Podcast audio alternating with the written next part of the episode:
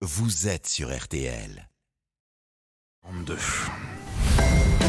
RTL Matin, bien chez soi. Retrouvez maintenant au kiosque Bienvenue chez vous by Stéphane Plaza, le magazine Imodeco pour acheter, décorer et s'inspirer. Et donc Stéphane, l'animateur préféré des Français, est là rien que pour vous avec ses conseils. Bonjour, bonjour. Bonjour, bonjour à tous. Tiens, parlons euh, location saisonnière. Avant de commencer de rentrer dans le détail, qu'est-ce que c'est?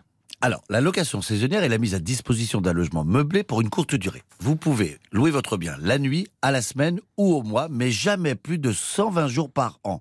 Elle s'inscrit généralement dans le cadre de la saison touristique, mais vous êtes libre de mettre votre logement en location de vacances toute l'année ou le temps de vos propres vacances si vous le souhaitez.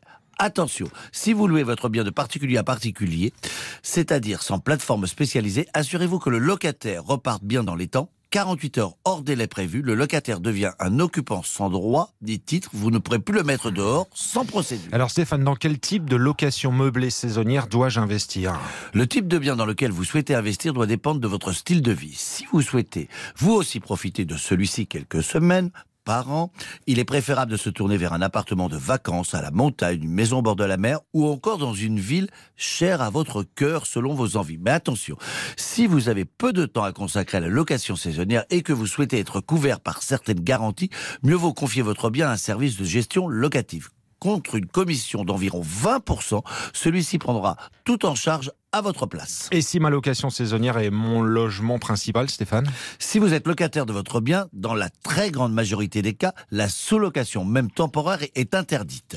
Si vous en êtes le propriétaire, vous pouvez en faire un meublé de tourisme, c'est-à-dire le mettre en location durant une courte période, pendant vos vacances, vos week-ends, toujours dans une limite de 120 jours, pour une clientèle de passage.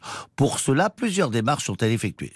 Généralement, il n'est pas nécessaire de faire de démarches en mairie pour mettre en location son bien. Mais certaines communes obligent le propriétaire à déclarer sa résidence principale en mairie afin de lui attribuer un numéro de déclaration. Il s'agit notamment de Paris, Annecy, Aix-en-Provence, Biarritz, Bordeaux, Cannes, Lyon, Nice, Strasbourg, Toulouse et Tours. Renseignez-vous.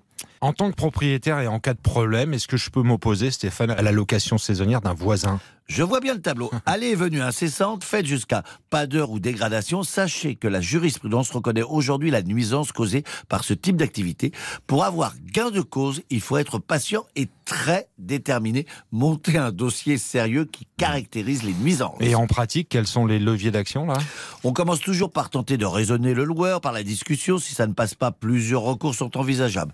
Vous résidez en copropriété, demandez l'intervention du conseil syndical, du syndic pour faire respecter le règlement de copropriété. Euh, si vous êtes en maison individuelle, cette vérification vous appartient. Si vous souhaitez dénoncer un trouble anormal de voisinage avec constat d'huissier, lettre à mise en demeure, attestation de témoins et pétition, la procédure sera très exigeante. N'hésitez pas à faire appel à un avocat pour du coaching et une prise en charge pouvant aller jusqu'à l'assignation en justice. Attention, comptez un sacré budget, 3000 euros environ. Ça, c'est valable pour les particuliers, Stéphane. Mais si le bien qui pose problème est géré par une plateforme spécialisée Là, ce n'est plus pareil, car l'avantage des plateformes est qu'elles se soucient des voisins. Elles permettent de signaler le désagrément via un formulaire disponible sur le site et promettent de contacter l'autre et de mener l'enquête avant de revenir vers vous. En cas d'urgence, vous pouvez même demander à être appelé par un ambassadeur de l'assistance Airbnb. Voilà, vous savez tout grâce à Stéphane Plaza. Stéphane, on vous retrouve d'ailleurs pour parler petit écran et théâtre dans On refait la télé sur RTL, c'est tout à l'heure à 11h30